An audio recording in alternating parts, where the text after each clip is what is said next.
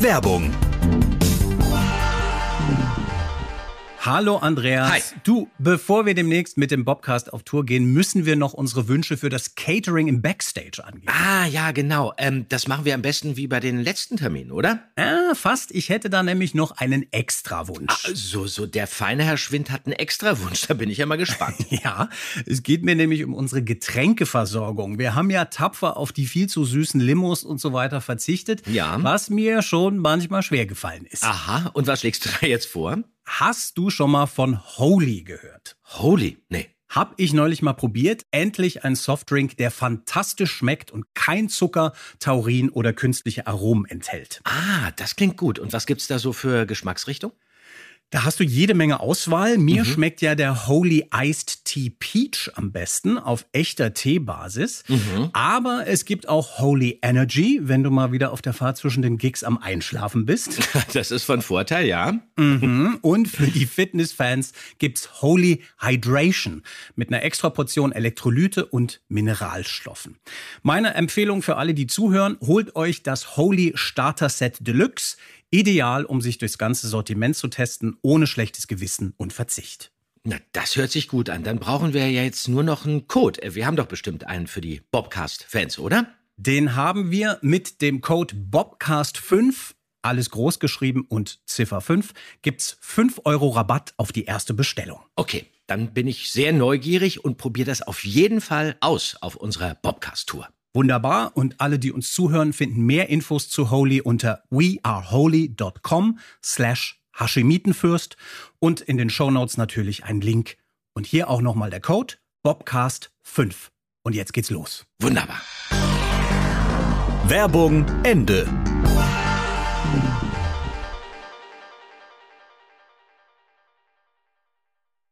Die drei Fragezeichen.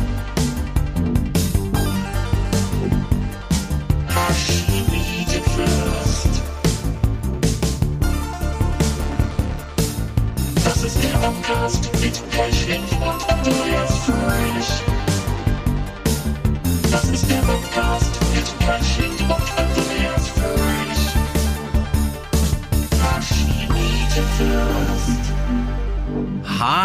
Halli, hallo, wir sind's, die alten Lappen aus dem Keller von Letitia Redford. Willkommen zum Bobcast. Hier, ihr riecht's auch schon ganz verbrannt. Die alten Lappen auch noch. Ja, vielleicht, weil wir zurück aus der Sommerpause sind, bisschen viel Sonne abbekommen. Was? Hi, Andreas. Hast du schöne Ferien gehabt? Hi, grüß dich, geil. Ich war auf Mallorca, es war toll, extrem heiß, muss ich sagen. Ich habe spannende Abenteuer erlebt. Braucht man einen eigenen Podcast dafür. Es ist ziemlich spannend gewesen.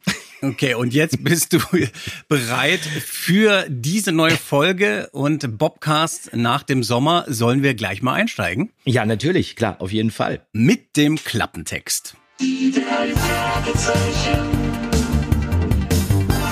Und der Ameisenmensch. Eine Vogelscheuche erwacht plötzlich zum Leben und stürzt sich auf alles, was ihr in die Quere kommt. Letitia Redford beginnt zu verzweifeln. In ihrer Todesangst beauftragt sie die drei Detektive, das Rätsel der wandelnden Vogelscheuche zu lösen. Justus, Bob und Peter nehmen den Auftrag an und geraten unversehens in Lebensgefahr. Sehr, sehr spannend. Wie findest du diese Folge, Ja. lieber Andreas? Man denkt ja, da taucht irgend so ein genmutiertes Ameisenmonster auf, aber das äh, ist absoluter Quatsch. Ich finde aber, dass MV Carey hier wirklich Großes leistet. Das ist eine unglaublich atmosphärische, spannende Geschichte, auch diese ganze Atmosphäre in dem Maisfeld gleich am Anfang. Man denkt da an Filme wie Science, im hohen Gras, Kinder des Zorns von Stephen King. Ein super Setting. Und das Tolle ist natürlich, du kannst in so einem Maisfeld natürlich tolle Geschichten erzählen. Ne? Das ist abgeschieden, das ist isoliert, man sieht nichts, ja. Ja, Und wir ja. wissen natürlich, gerne versteckt sich im Maisfeld eben auch immer das Böse. Und wenn dann noch diese Vogelscheuche im Ameisenmenschen auftaucht, dann ist es ganz aus. Aber ich finde, äh, Carrie Ja. legt hier noch mal eine Schippe drauf und man bleibt wirklich dran an der Story. Und das Tolle ist, du kannst miträtseln. Ja, stimmt. Das fand ich auch toll, dass man wirklich so komplett dran ist die ganze Zeit. Für mich war das total interessant jetzt. Ich habe diese Folge tatsächlich zum ersten Mal jetzt für unseren Bobcast überhaupt gehört. Ach. Ich habe da als Kind und Jugendlicher immer irgendwie einen Bogen drum gemacht. Ich weiß auch nicht warum. Es war mir, glaube ich, so zu albern irgendwie vom Titel und auch vom Cover. Müssen wir ja auch gleich nochmal drüber reden. Ja. Aber mir geht's tatsächlich jetzt wie dir. Ich muss sagen, ich finde die wirklich grandios. Die ist, hat eine ganz charismatische und sehr konkrete Atmo, wie du gesagt hast. Ist eine tolle Mischung, auch so Agatha Christie-mäßigem Tempo auch. Ja, ja. Who Done Ja, genau. mit so mehreren Tätern und einer Verschwörung. Und auf der anderen Seite, genau wie du sagst, so ein klassisches amerikanisches Horrorszenario mit diesem Maisfeld und der scary Vogelscheuche. Da gehen bei mir sofort tausend Schubladen in die Popkultur auf. Und dann natürlich eine All-Star-Besetzung, ne? Pichler, Brauren, Steffen, Brandt, äh, Wolf kommt auch kurz vorbei und Marianne brüllt sich die Kehlau aus dem Leibe. Das muss man auch erstmal können. Das ist echt irgendwie der Hammer, was die in dieser Folge macht, ja.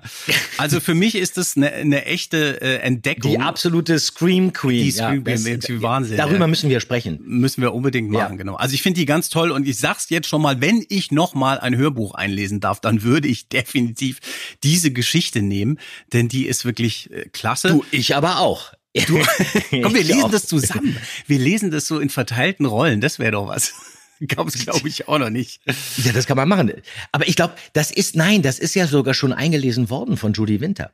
Ah ja, okay. Der Ameisenmensch. Genau. Der Ameisenmensch, richtig. Ja, nee, da wollen wir uns natürlich nicht einmischen. Letzter Punkt noch würde mich mal interessieren, was du davon hältst. Ich finde, dass Bob in dieser Folge ein bisschen kurz kommt. Der ist doch eigentlich nicht mehr als ein Stichwortgeber, oder? Ja, der steht hier auch auf dem äh, Deckblatt wirklich auch ganz unten. Der spielt in der Folge eigentlich überhaupt keine Rolle. Der kann eigentlich auch, äh, der kann einpacken, weil, du hast es gesagt, der Star ist Letitia und da müssen sich alle anderen zurückhalten. Genau, richtig. Hast du so ein paar Facts zu dieser Folge? Also, es ist eine Carrie-Folge, hast du schon gesagt? Ja, ähm, The Mystery of the Sinister Scarecrow, äh, geschrieben von M.V. Carey, das wissen wir jetzt, als Buch am 12.09.1979 erschienen und das Hörspiel ist rausgekommen am 10. März 1983. Zum Cover jetzt nochmal. Wie findest du das? Also es gibt ja unterschiedliche Coverentwürfe, wie ich entdeckt habe von Eiger Rasch. Es gibt auch einen Entwurf, der sollte ursprünglich diesen Ameisenforscher Charles Woolley zeigen, also mit großer Ameisenschutzbrille. Im Buch wird dann auch noch näher auf ihn eingegangen. Er spielt dann auch eine größere Rolle und auch warum er so aussieht. Und diese Idee ist dann aber verworfen worden. Und jetzt, jetzt sehen wir so eine kleine Ameise im äh, Großformat. Und die erinnert mich ja so ein bisschen an meine Ameisenfarm, die ich hatte. Hattest du auch eine Ameisenfarm? nee, ich hatte keine Ameisenfarm. Finde ich, sollten wir mal einen eigenen Podcast ich glaube, ich hatte drüber sogar machen. zwei. Okay, hat, hatte ich nicht, aber ich finde es auch so ein Die bisschen niedlich. das war, das war so ein Terrarium. ah, okay, verstehe. Ja, ja. Und man hat dann immer reingeguckt und hat gesehen, wie die ihre Tunnel buddeln. Okay. Ja. Irgendwie kriege ich da andere Assoziationen. Also wenn dann eher zu so B-Movies, ne? Also so irgendwie Angriff der Riesenameisen vielleicht oder It Came from the Desert, aber es ist halt irgendwie so, hat dann nichts in dem Sinne mit der Folge zu tun, außer dass sie immer mal auftauchen natürlich. Aber ich hätte da irgendwie, ich hätte die Folge Ja. die wandelnde Vogelscheuche genannt und irgendwie so eine Scary Scarecrow vorne drauf gemacht. Also ich finde so ein bisschen, bisschen verschenkt. Leider. Und erinnert mich eben auch noch an einen Film, über den wir später auch noch mal kurz reden müssen. Aber erstmal steigen wir, glaube ich, in die erste Szene ein, die extrem stimmungsvoll beginnt. Die Autopanne direkt neben dem Maisfeld. Achtung! Zum Kuckuck! So ein Pech. Wir sitzen im Graben. Seid ihr in Ordnung, Peter, Bob? Klar. Ja, alles in Ordnung. Also los, raus.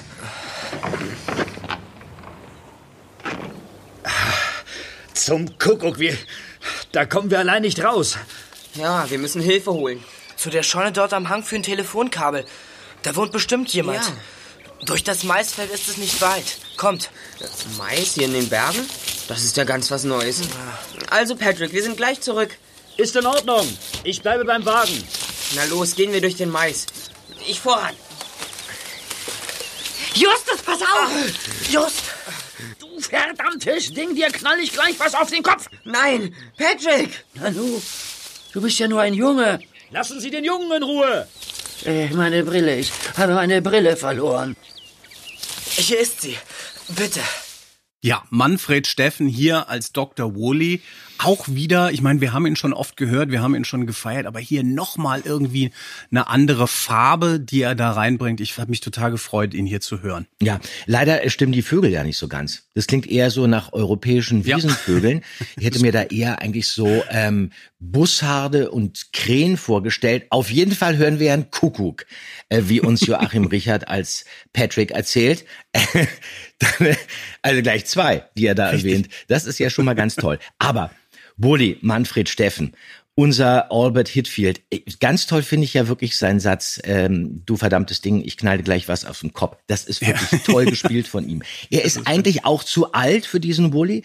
Der soll laut Buch eigentlich erst Ende 30 sein, aber Manfred Steffen ist einfach immer eine Bank und ich könnte mir eigentlich keinen besseren Insektenforscher vorstellen. Was ganz interessant ist, wenn man nämlich da reinhört, unter dem Satz, meine Brille, ich habe meine Brille verloren, da klingelt im Hintergrund, wenn man genau hinhört, ein Telefon. Und wahrscheinlich war die Tür zur Regiekabine nicht zu und das hat man da nicht gemerkt. Und jetzt ist die große Frage, wer hat da angerufen? Also man kann es wirklich hören. Ich bin der Meinung, es ist, glaube ich, Kubach, der angerufen hat und gefragt hat, wann er denn endlich mal wieder den Patrick sprechen kann. Und Frau Körting meinte dann wahrscheinlich am Telefon in der nächsten Folge. Genau das war's. Und wir, wir, können es jetzt nicht mehr äh, unhören an dieser Stelle. Es, ist mir auch aufgefallen, das ist tatsächlich wirklich ein bisschen schlecht. Nein, aber man hört es wirklich deutlich. Muss man mit Kopfhörern machen. Das ist toll. Genau. Ja. So, und dann geht's ja gleich weiter äh, mit dem Eisessen später, wo der junge Mann Larry Conklin vorbeikommt. Helmut Ziel haben wir schon in der letzten Folge drüber geredet. Und es wird also zum ersten Mal jetzt dieses Bild mit der Vogelscheuche aufgemacht, die sich dort um die Ecke gedrückt hat. Unser Äh, Ernie aus dem Narbengesicht, Genau, ja. und dann genau. mystisch, ich gebe euch einen Rat, lasst die Sache auf sich beruhen. Vogelscheuche ist ja wirklich ein tolles Motiv eigentlich. Ne? Vielleicht jetzt nicht unbedingt so akustisch in einem Hörspiel, aber so generell Vogelscheuche in der äh, Popkultur finde ich total spannend. Ich musste da spontan, ich weiß nicht, ob du die kennst, an diese Buchserie aus den 80ern denken. Scary Stories to Tell in the Dark. Das war so eine Reihe äh, von im Prinzip so urbanen Mythen und Legenden und da ging es auch immer mal um eine Vogelscheuche. Also so wie, wie Gespenstergeschichten. Genau, so Gespenstergeschichten. Das war so eine Reihe, das Ah, wurde ja, auch verfilmt äh, 2019, übrigens von einem norwegischen äh, Regisseur, André Övedal. Der Film ist nicht so toll, aber da kommt auch diese Episode mit dieser Vogelscheuche vor. Auch ein Maisfeld und diese Ah, ja, fiese, okay, creepy okay. Vogelscheuche. Und das ist natürlich ein toller roter Mhm. Faden, der sich durch diese Story hier auch zieht. Ne? Ja, vollkommen richtig. Und dann ähm, treffen sie ja nun wirklich das erste Mal auf Letitia Redford. Also das Highlight der Folge Marianne Kehlau. Was hast du da eben gesagt? Ich sag dir das. äh, Oh, ich habe nicht gesehen, dass Sie im Mais waren, Madame. Du hast gesagt, sie, sie könne hier nicht weg. Was wisst ihr von der Vogelscheuche? Eigentlich nichts. Ein Mann hat uns erzählt, dass er gesehen hat, wie hier eine Vogelscheuche herumgewandert ist. Tatsächlich? Was für ein Mann? Wo ist er? Du sagt es doch schon. Irgendein Mann, wir kennen ihn nicht. Wichtig war für uns nur, dass er die Vogelscheuche beobachtet hat. Ja, ja, das ist richtig. Ich wusste es. Es gibt sie also doch, diese wandelnde Vogelscheuche. Es gibt sie wirklich. Nun habe ich einen Zeugen. Ja, und dann äh, taucht ja auch äh, relativ schnell äh, Mrs. Chumley auf. Das ist Renate Pichler. Die Hausdame bei Mrs. Redford, äh, die, die hat ja eine ganz zarte Stimme, trotzdem Power und kommt immer so ein bisschen unschuldig daher, sitzt ja auch in ihrem äh, Rollstuhl, wie Ja. wir wissen. Und wir wissen auch, die kann ganz anders. Eine ganz tolle äh, Schauspielerin und Sprecherin, sehr vielseitig und hat unglaublich viel gemacht bei Europa, wurde sehr gerne besetzt, aber eigentlich nie auf richtig große Rollen, die ähm, ich war sogar mal ein paar Mal bei der zu Hause. Die hat zum Beispiel das erste Mal als äh, Mrs. Logan bei uns äh, in den Fragezeichen in Fluch des Rubins mitgesprochen. Dann war sie im Wecker, im Grünen Geist, äh, dann später auch noch im Feuerturm, Spur im Netz und dann zuletzt bei Flüsternde Puppen als Yellows. Und dann hat sie natürlich noch tausend andere Rollen gesprochen. Hanni und Nanni, da war sie Frau Theobald in Regina Regenbogen, Flitze Feuerzahn und was weiß ich, Hexe Lilly Pingu und so weiter. Und die führt ja so ein bisschen ähm, die Regie im Hause Redford. Und dann passiert es, dass Letitia Redford zum ersten Mal schreit. Und da müssen wir unbedingt reinhören. Was hat sie nur? Sie muss doch Verständnis dafür haben, dass... Das ist Miss Redford. Letitia, sie ist im Haus. Kommt schnell! Hilfe! Hilfe! Miss Redford, was ist denn? Da drinnen in meinem Zimmer Ameisen. Millionen von Ameisen, Millionen. Ja, meine Fresse. Hier steht auch im Skript, schreit laut und anhaltend und da liefert sie wirklich. ja, das Ja. macht sie auch, ne? Wahnsinn, oder? Das macht sie großartig. Manche sind ja so ein bisschen genervt auch von dieser Folge, weil eben permanent geschrien wird. Aber okay, solche Leute können sich dann eben auch wirklich nicht äh, äh, Filme angucken wie Halloween. Mit der zweiten Scream Queen, äh, die wir haben, Jamie Lee Curtis. Und ich finde wirklich, sie macht das fantastisch. Im Buch hat Letitia Redford noch mehr Angst. Die ist dann noch extremer. Man hat es hier so ein bisschen runtergefahren. Ich finde, das ist richtig dosiert, Ja. denn Marianne Kehlau, die schreit ja einfach nicht nur hysterisch, sondern die hat ja auch ein Motiv und das merkst du auch. Niemand glaubt ihr. Und das lässt sie natürlich verzweifeln. Und wie sie das spielt, wie sie den Hörer wirklich diese Panik mitfühlen lässt, die sie da gepackt hält, die sie da traumatisiert ist, äh, ist großartig, denn sie differenziert ja auch. Mal ist sie leiser, dann ist sie wieder lauter, dann ist sie ganz energisch und dann wird sie plötzlich auch in dieser Panik misstrauisch Ja. und diese Paranoia von ihr, die kommt wirklich perfekt rüber und ich höre dann wirklich auch manchmal Grace Kelly bei Anruf Mord. Ah, ja. Hat sie ja äh, synchronisiert damals. Okay. Und man muss sagen, wirklich, das ist auch immer eine Herausforderung. Bei einer anderen Schauspielerin, die man jetzt auf die Redford vielleicht hätte besetzen äh, können, hätte das vielleicht gar nicht so gut funktioniert und wäre schnell in die Hose gegangen.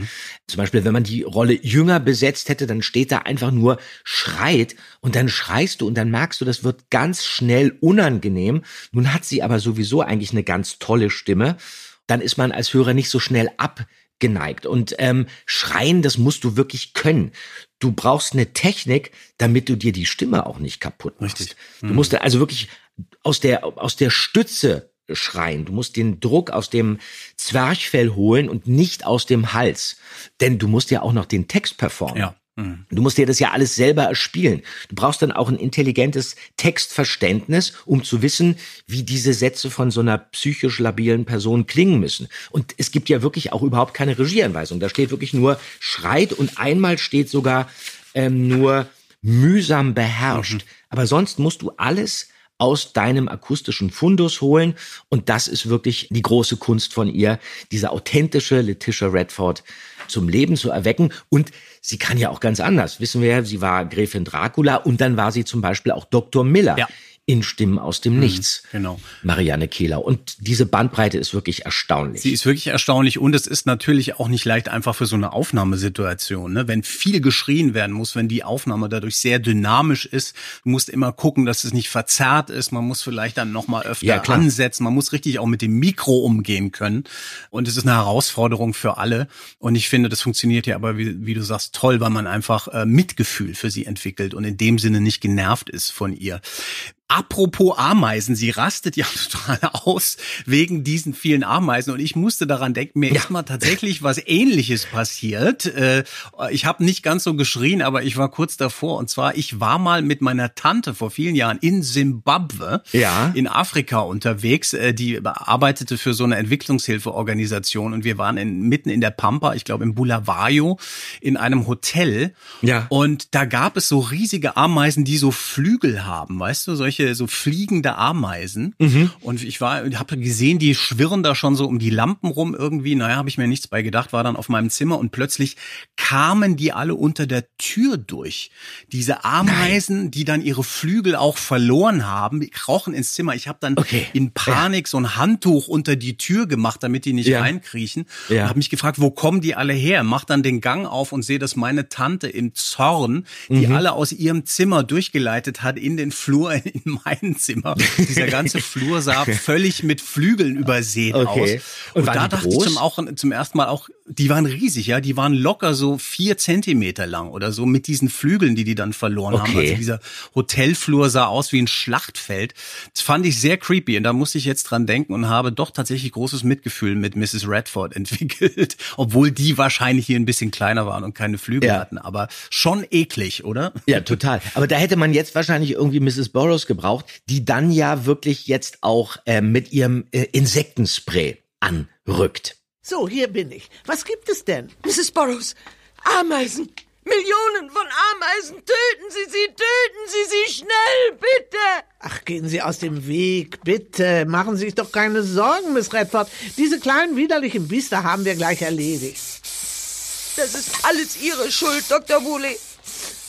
Wir hatten hier im Haus noch niemals Ungeziefer, bis Sie ankamen mit Ihren Kameras und Töpfen und Schläuchen und... Verehrte Letitia, die Ameisen waren da draußen schon am Hang, bevor die ersten Menschen nach Kalifornien kamen. Ja, also den Soundeffekt hat Heike Dine Körting auf jeden Fall live selber gemacht. Die stand dann im Studio und hat während den Aufnahmen hat sie ihren Sprayapparat bedient. Denn wenn es irgendwo was zu sprühen oder zu sprayen gibt, dann ist Frau Körting sofort zur Stelle. Also jetzt äh, kein Insektenspray, äh, sondern irgendwie so ein Desinfektionsspray. Das steht bei Frau Körting überall. In jedem Zimmer steht da so eine Dose, bestellt sie sich dann immer im Netz und egal wer kommt, der wird sofort desinfiziert. Der muss dann erstmal eine halbe Stunde abhusten, bevor er sich ans Mikrofon setzen kann. Aber es hilft auf jeden Fall gegen Ameisen. Aber sag doch noch mal, Andreas, apropos Ameisen, das ist ja, Ja. tatsächlich auch so ein Motiv, äh, was sich durch Literatur und vor allem aber auch durch Filmgeschichte zieht, oder? Hast du da so Assoziationen? Musst du da an, an bestimmte Filme denken, wenn du Ameisen hörst? Ja, also ich bin ja mit zwei wirklich absoluten Ameisenklassikern aufgewachsen, muss ich sagen. Also das war erstmal Formicula oder Ja. Formicula, wie manche Leute sagen, von Gordon Douglas von 1954. Den fand ich als Zehnjähriger extrem unheimlich. Die sind ja dann riesengroß, die werden dann durch einen Atombombentest zu absoluten Giganten.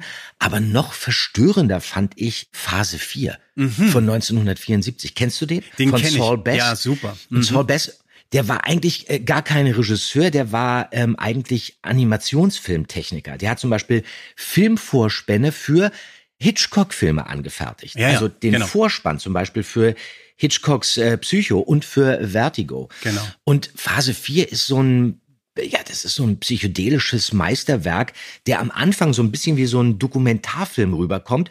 Und da geht's dann erstmal anscheinend um ganz gewöhnliche kleine Ameisen, die sich aber rasend schnell vermehren und dann überdimensionale Türme und Bauwerke bauen.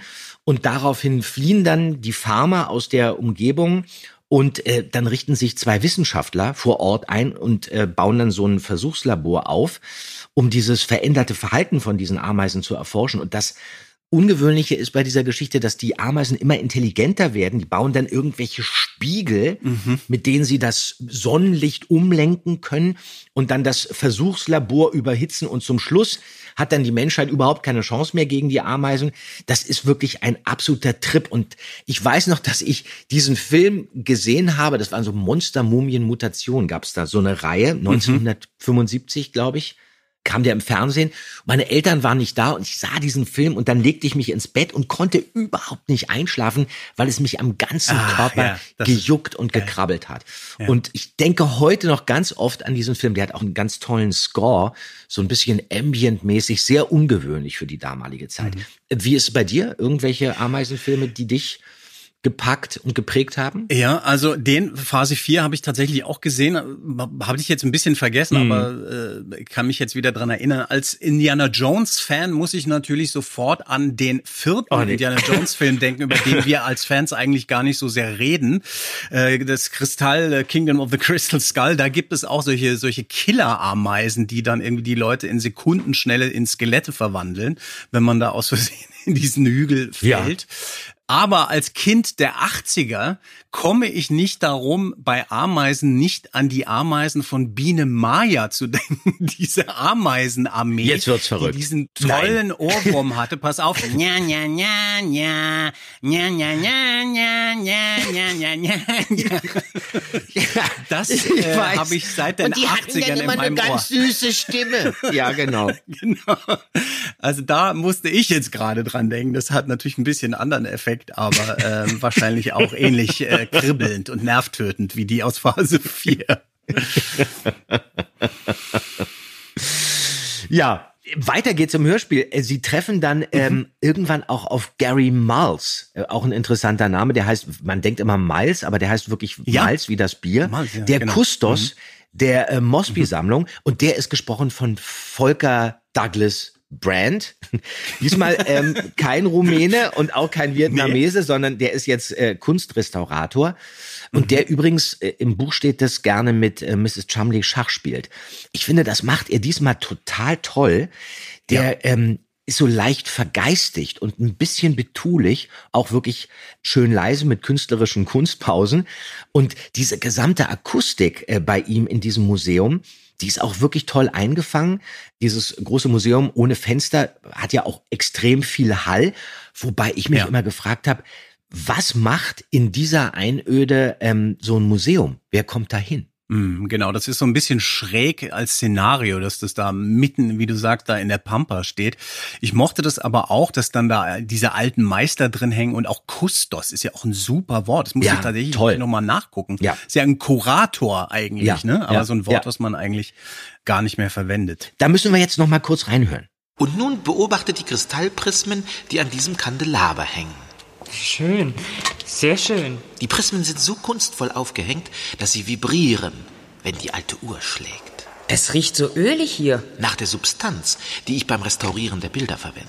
Viele Bilder sind im Laufe der Jahrhunderte dunkel und unansehnlich geworden.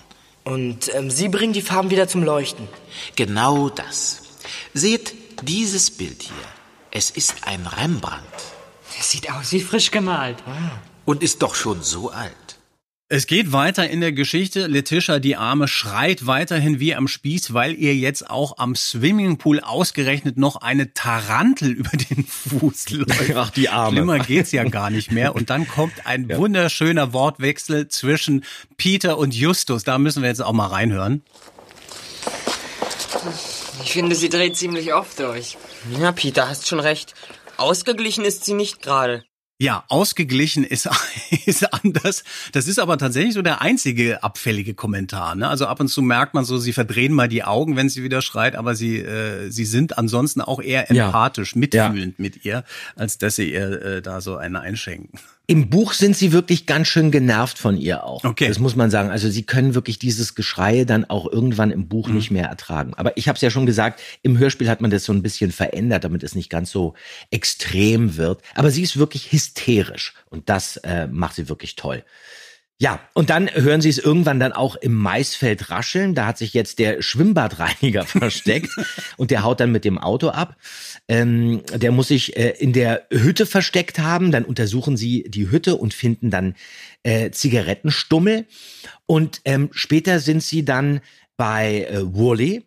Und da hören sie Letitia wieder schreien, laufen dann durchs Maisfeld und begegnen im Feld der Vogelscheuche, die Justus fast den Kopf abschlägt. Da müssen wir jetzt noch mal reinhören. Justus! Die Vogelscheuche! Nein, nicht!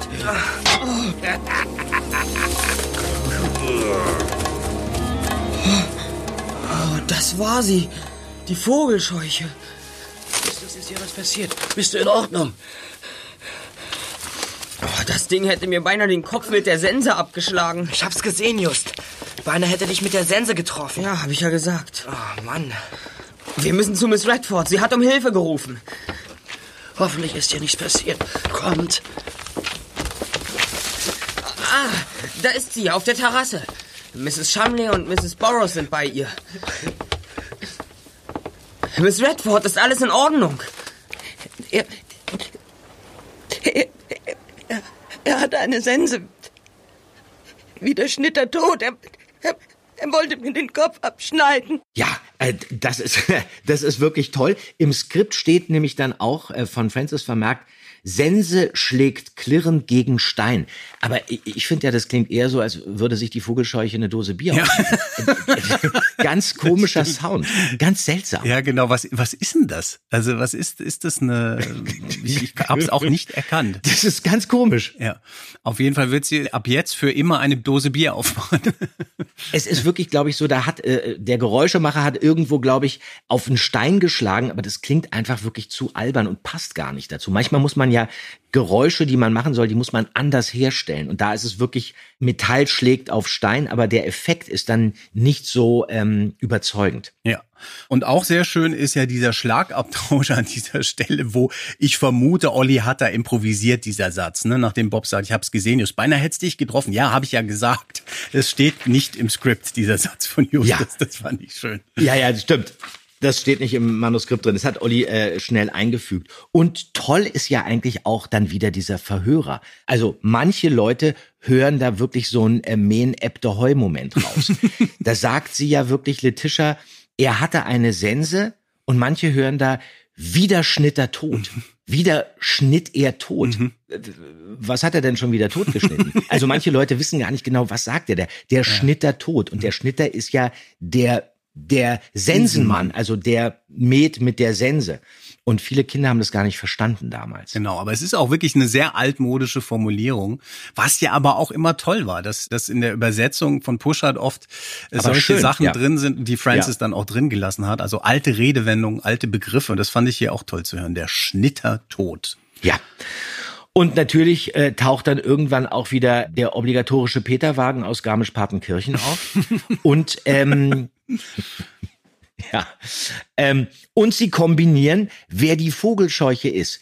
Dann äh, nähert sich der Lastwagen. Peter steigt in die Ladenluke ein und das ist wirklich total dramatisch. Der Wagen rollt dann rückwärts, prallt gegen den Felsen und Peter verletzt sich leicht und dann entdeckt er, dass darin äh, Geräte zum Reinigen von äh, Schwimmbädern liegen. Und dann kommt von Justus ein toller Satz, den finde ich ganz toll, der ist so unglaublich albern auf Seite 16 oben. Da hören wir mal kurz rein. Hört, dieser Schwimmbadreiniger läuft zu seinem Laster. So, lieber Andreas, du weißt ja, ich spure immer sehr gern deinen Versprechern oder was ich für Versprecher halte ja. hinterher. Und hier gibt es eine Stelle, da wollte ich dich jetzt mal fragen. Was sagst du da? Ist das die Tronneldecke, die mit dem Balken abgestürzt wird? Was, was, was ist denn das? Komm, wir, wir hören es gerade nochmal an. Okay. Seht nur, wie er die Tunneldecke mit Balken abgestürzt hat. Ja. Ja, wenn man es jetzt so hört, äh, fällt einem gar nicht so viel auf. Aber wenn wir hier ins Skript gucken, hat Frau Körting wirklich ähm, hier so ein paar kleine Anmerkungen unter meinen Text geschrieben. Und zwar hat sie ähm, da ein O eingeklammert und ein R eingeklammert bei ja, Tunneldecke und abgestürzt. Und ich sage wirklich, und das habe ich gesagt, seht nur, wie er die Tonneldecke mit dem Balken abgestürzt hat. Und dann ist das dann in der Mischung, in der Mischung ist das aufgefallen und die Cutterin hat dann wirklich das abgestürzt noch reparieren können. Da hat sie wirklich das R rausgeschnitten, mhm. aber bei Tonneldecke, da war sie dann völlig überfordert. Das konnte sie nicht reparieren und deswegen hört man wirklich Tonneldecke. Ich bin davon ausgegangen, dass das eine Decke aus Ton ist. Das nennt man im Fachjargon Jargon die Tonneldecke. Das ist alles ähm, Tonerde, Verstehe. Tonboden da. Okay, gut. Aber warum ja, ist der deswegen. abgestürzt? Naja gut, weil der Ton zerbröselt ja, ist. Klingt dramatischer. ja, der, der, der, der, die Tunneldecke stürzt ein und dann eben abgestürzt. Okay, ihr habt da wahrscheinlich dann angefangen, so ein bisschen euer eigenes Ding zu machen. Das Ähnliche fällt mir auf, als ihr das Haus durchsucht später. Da ist so ein komisches Spiel, hauptsächlich von Olli und Jens diesmal aber. Denn obwohl sie das Haus durchsuchen wollen, brüllen mhm. die fast bei ihren Dialogen. Ja, Peter kommentiert sogar noch laut, wie die Tür quietscht und so, wo ich auch dachte, Leute, macht doch mal still. Ihr wollt doch heimlich das Haus durchsuchen. Und Na, wir hatten richtig darum. Freude bei dieser Folge. Ja. ja. Ja. Ja, aber dann sitzen sie im Kühlraum in der Falle und dann wissen sie, dass in dieser Nacht das Museum ausgeräumt wird. Dann taucht der Schwimmbadreiniger auf. Ben Egnier oder En Egnier, keiner weiß so richtig, ähm, wie man den ausspricht. Das ist Willem Fricke. Und der hat sich dann früher ja um den Pool von Letitia gekümmert wurde aber von den Boroughs gefeuert, weil die dann irgendwann wussten, dass Egnier oder Agnier sie beim Buddeln des Tunnels beobachtet hat. Und der hat wirklich eine tolle Stimme, mhm. spielt das aber leider so ein bisschen unterspannt, finde ich. So ein bisschen gelangweilt und das liegt wahrscheinlich daran, dass der überhaupt nicht wusste, was er da für eine Ja, Haltung haben stimmt. soll. Eigentlich will der sich ja rächen, Mhm. weil er zu Unrecht gefeuert wurde. Und er will rausfinden, was diese Borrows, also Brauren und Wolf als Gangsterpärchen, Mhm. eigentlich auch ein bisschen zu alt, was die vorhaben. Und dieser Hintergrund, der müsste eigentlich so ein bisschen mitschwingen. Was aber ganz gut ist, dass er leicht einfältig klingt. Mhm. Aber insgesamt finde ich, kommt er so ein bisschen unengagiert rüber. Wilhelm Fricke, weiß ich nicht, ob ich das schon mal erwähnt habe, der hat sogar zweimal Inspektor Kotter gesprochen. Ah ja. Und zwar in der späten Rache und in, ähm, in der Geschichte mit dem, mit dem Tiger. Ja, So, und dann sind wir ja eigentlich schon beim großen Showdown. Justus entlarvt Mrs. Chumley als falsche Rollstuhlsitzerin mit diesem genialen Trick, äh, bittet sie also da, ne, die Fotos zu holen.